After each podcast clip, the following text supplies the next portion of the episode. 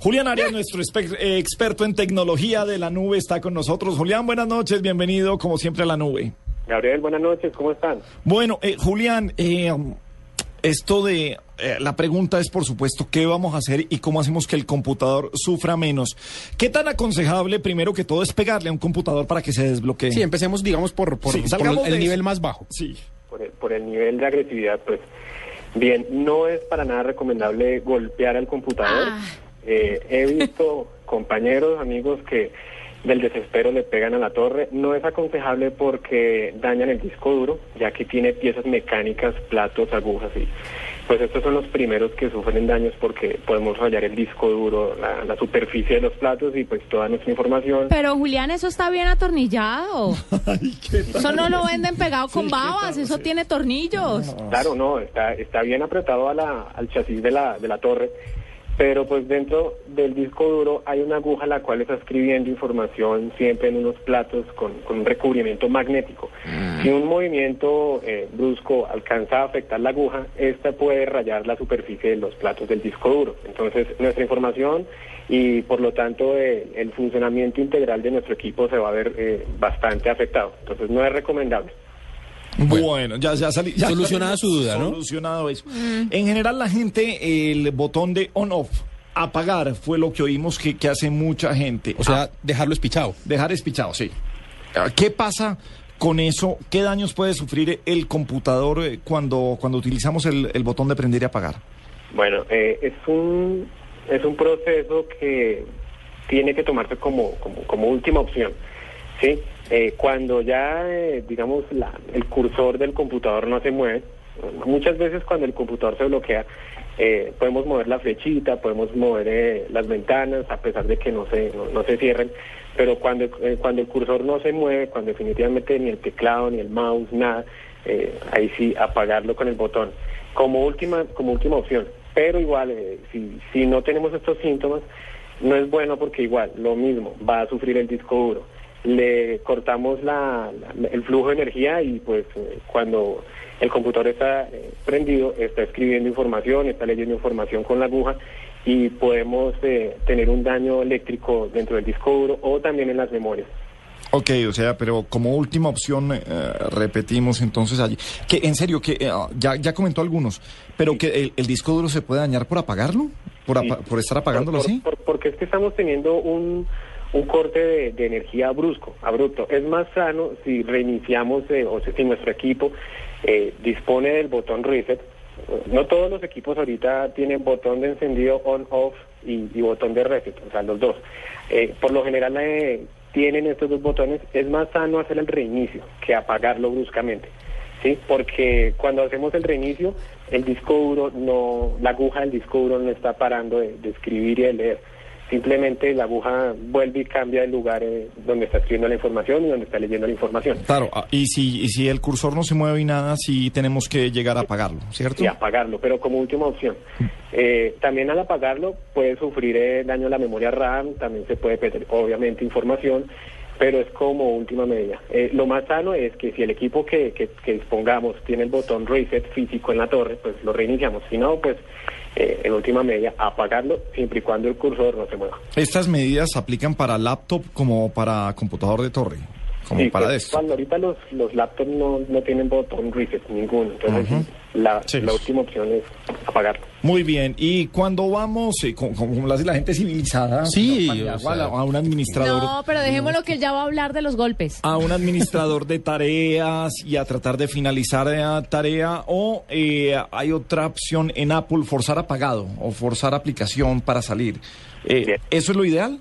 Sí, lo ideal y lo primero que, que esa es la primera solución que debemos buscar y de hecho es la, la, la forma en que por lo general casi todos nuestros problemas se, se solucionan por el administrador de tareas eh, oprimiendo las teclas control al suprimir o, o en la barra de tareas de Windows con clic derecho eh, a- abrir administrador de tareas. ¿sí? Eh, pues ahí vamos a ver las la- las aplicaciones que tenemos abiertas y por lo general frente en el estado nos dice si está activo, que es la, la forma correcta de, que la aplicación funcione y cuando no responde pues debe decir no responde, ¿sí? Eh, le tenemos que dar clic derecho y finalizar tarea. pero hay veces que ni por este método se finalizan las tareas, no se cierra y toca a la fuerza pues decir finalizar proceso. Oiga, Julián, y cuando uno lo hace a las malas, es decir, cuando uno apaga, claro, se reinicia el computador y sale la famosita pantalla negra de eh, estamos a- quiere iniciar la prueba de fallos o quiere que siga haciendo el proceso solo. ¿Qué, qué, qué debe hacer la gente ahí? Por lo general eh, siempre es eh, iniciar Windows normalmente, pues en el caso de Windows.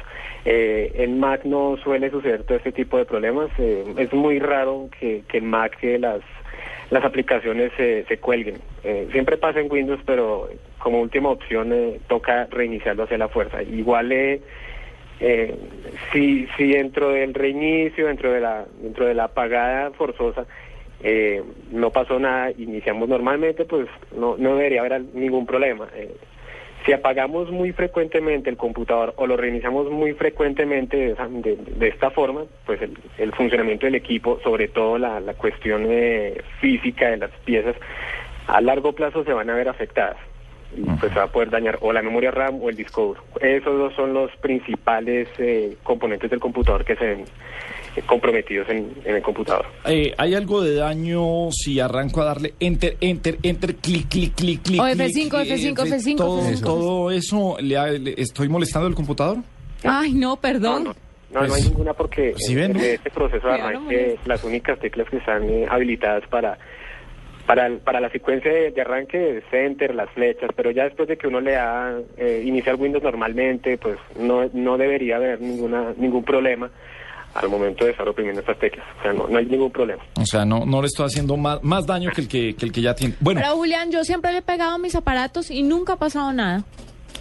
Finalmente, Julián, eh, y, y sin extendernos mucho, pues porque habría muchos casos, pero en general, ¿por qué se bloquea un computador? Lo saturamos en funciones, tenemos muchas eh, aplicaciones abiertas que ni siquiera sabemos que están funcionando y están copando las memorias. Bueno, hay dos razones, como dos categorías. ¿Por qué sucede? A nivel de software, de, de- de aplicaciones, de instalación de, o sea, de instalación y desinstalación de programas. Eh, eh, también eh, virus, eh, spyware, también eh, la fragmentación del disco por, por la misma instalación y desinstalación de programas, por el movimiento de archivos y los archivos temporales, los historiales y las cookies de, de nuestros navegadores. Pues para, para mitigar este, este desgaste a nivel de aplicaciones, eh, hay otras aplicaciones que nos ayudan a hacer una limpieza de todos esos archivos temporales. Eh, que es un, hay, hay varios, pero el que más uso yo es el CCleaner, que hace un análisis de todas las todas las aplicaciones que se han desinstalado, todos estos temporales, y nos pueden estar desocupando una buena cantidad de gigas de nuestro disco duro a la vez de que quitando toda esta basura. ¿Cómo, cómo se llama? ¿Me lo puede deletrear? Se llama CCleaner. ¿Sí de mar? ¿O, sea, de ver? Sí. eh, C L, o sea, C C L E A N E R. O sea, sí de, de, de disco duro C, pues porque obviamente limpia Ah. todo lo, lo del disco Ok, duro C. Y ah, es que cleaner, pensé que sí, sí de, de, de, de mirar, de buscar, no, no, sí, cleaner, sí, es la letra C y Sí. cleaner de, de buscar, de, de limpiar. Sí, eh, existe tanto para Mac como para Windows. Eh, Ah, inclusive tuve un caso una vez que me alcanzó a quitar eh, hasta 15 gigas de temporales y de basuras en, en- en un equipo. Bueno. A nivel de, de software, de, de aplicativo, de sistema operativo. Hay otros casos ya cuando es más, más grave el problema, pero igual es solucionable, es a nivel de hardware, de, de máquina. Eh, ya esto es por las altas temperaturas de- del, del procesador del computador, entonces ya necesitamos eh, limpiar el computador, desarmarlo, hacerle mantenimiento físico. Eh, también eh, se puede presentar por daño del disco duro o de la memoria RAM, ya en este caso pues entraríamos a, a reemplazar a alguna pieza, o la poca capacidad del equipo, es decir, cuando ya necesitamos una actualización o, o Sí, repotenciar la memoria o cambiar el procesador de nuestro equipo. Julián, ¿pero ese CCleaner vale plata? No, no, es una aplicación gratuita. Ah, Sí, bueno, cleaner. chévere. Bueno, ahí está. Julián Arias, Julián, muchas gracias por estar en la nube, bienvenido siempre.